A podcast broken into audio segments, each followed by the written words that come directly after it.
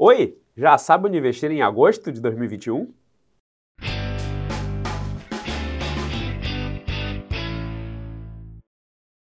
Os juros compostos são a oitava maravilha do mundo. Aquele que o entende, ganha. E quem não entende, paga. É com essa frase de Einstein que eu começo Onde Investir de agosto.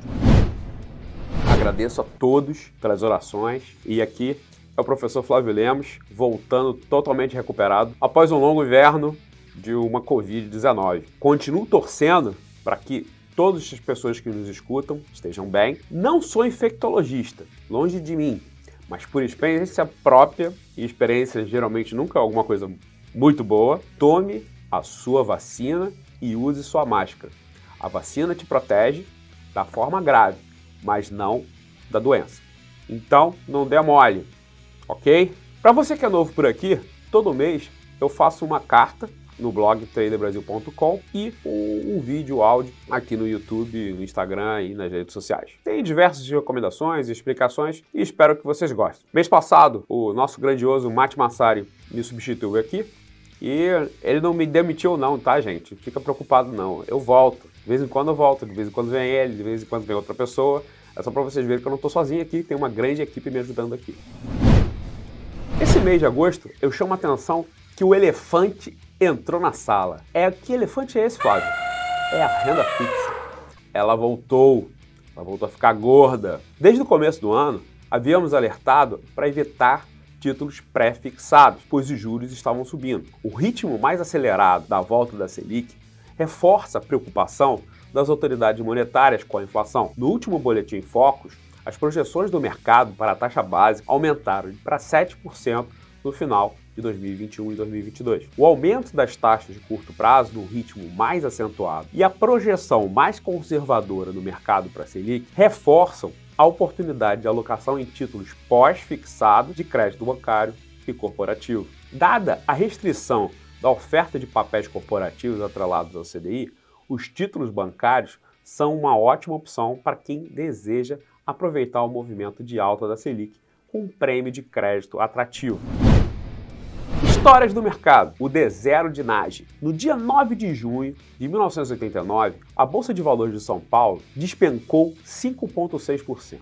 Já a Bolsa de Valores do Rio, a BVRJ, caiu 4,5% naquele dia. As quedas aconteceram depois que estouraram na praça cheques sem fundo do empresário Nas Narras, no valor de 39 milhões de cruzados novos. A ideia, basicamente, era tentar puxar os preços das ações de forma que ele pudesse ganhar através dos instrumentos, como os derivativos e as opções. No caso da época, eram as calls, as opções de compra. Ele comprava uma opção de compra e ao mesmo tempo comprava as ações, de forma a fazer com que os preços subissem artificialmente. Os cheques sem fundo começaram a aparecer depois que os bancos e corretores se recusaram a cobrir as operações do investidor, que ficaram conhecidos como D0, usadas para maquiar o preço das ações. Três dias depois, a CVM, a Comissão de Valores Imobiliários, que fiscaliza o mercado, determinou um recesso de 24 horas nas bolsas de valores. No mesmo dia, Narras e os principais envolvidos foram impedidos pela justiça de deixar o país. O golpe no mercado foi tão forte que a Bolsa do Rio para onde Narras foi obrigada a se transferir depois dos atritos com a diretoria da B3, da Bovespa, nunca mais se recuperou e fechou as portas no ano 2000. Agora, uma explicação importante sobre a tal curva de juros. A curva de juros é uma representação gráfica da relação que existe entre a taxa de juros e o tempo, ou seja, ela indica visualmente como a taxa possivelmente evoluirá ao longo do tempo, dadas as condições atuais.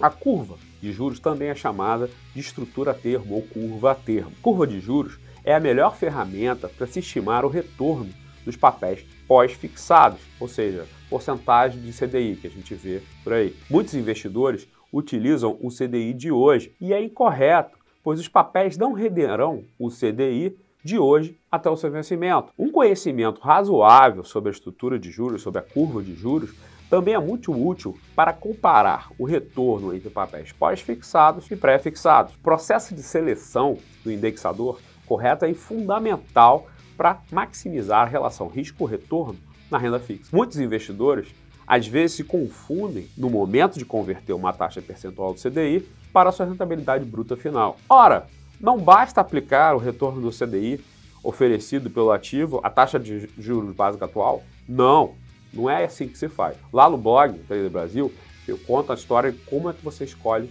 um título de renda fixa e mostra a curva de juros atual. Dá um pulinho lá. Só resumindo, se o Banco Central, por meio do cupom, mantiver os juros elevados, a tendência é que eles caiam no futuro para equilibrar a relação. Nesse caso, o mais provável é que a curva de juros siga de maneira ascendente, como está agora. Vale notar que a montagem da curva de juros é baseada em previsões e estimativas.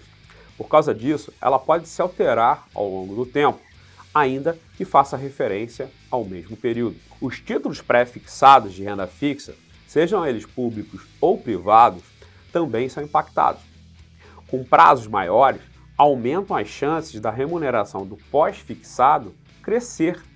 Então, os títulos com vencimentos mais distantes tendem a apresentar valores mais elevados para compensar. Até mesmo a renda variável é impactada. Além da alteração da taxa de juros tornar a renda fixa mais ou menos atraente, os juros impactam o desconto do fluxo de caixa das empresas. Tudo isso pode afetar os fundos de investimento, tanto os de renda fixa quanto os de renda variável.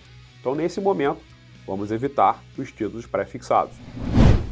Vamos ao mercado. As pressões inflacionárias continuarão no centro das atenções dos investidores. A Agência Nacional de Energia Elétrica anunciou que a bandeira tarifária vermelha, que é o patamar 2, continuará sendo aplicada em agosto. A razão é a continuidade da crise hídrica, com os principais reservatórios do Sistema Interligado Nacional em níveis consideravelmente baixos para essa época do ano. Fora isso, esse último frio da última semana teve geada em algumas plantações de café, de hortaliça, que vão impactar esses preços também. As sinalizações do Fed, do, do Banco Central Americano, em torno de quanto e como deve ser iniciada a retirada dos estímulos econômicos monetários também continuarão sendo acompanhadas de lupa pelo mercado. A bolsa continua como uma aposta forte para quem aceita riscos em uma parcela da carteira e em busca de um retorno maior.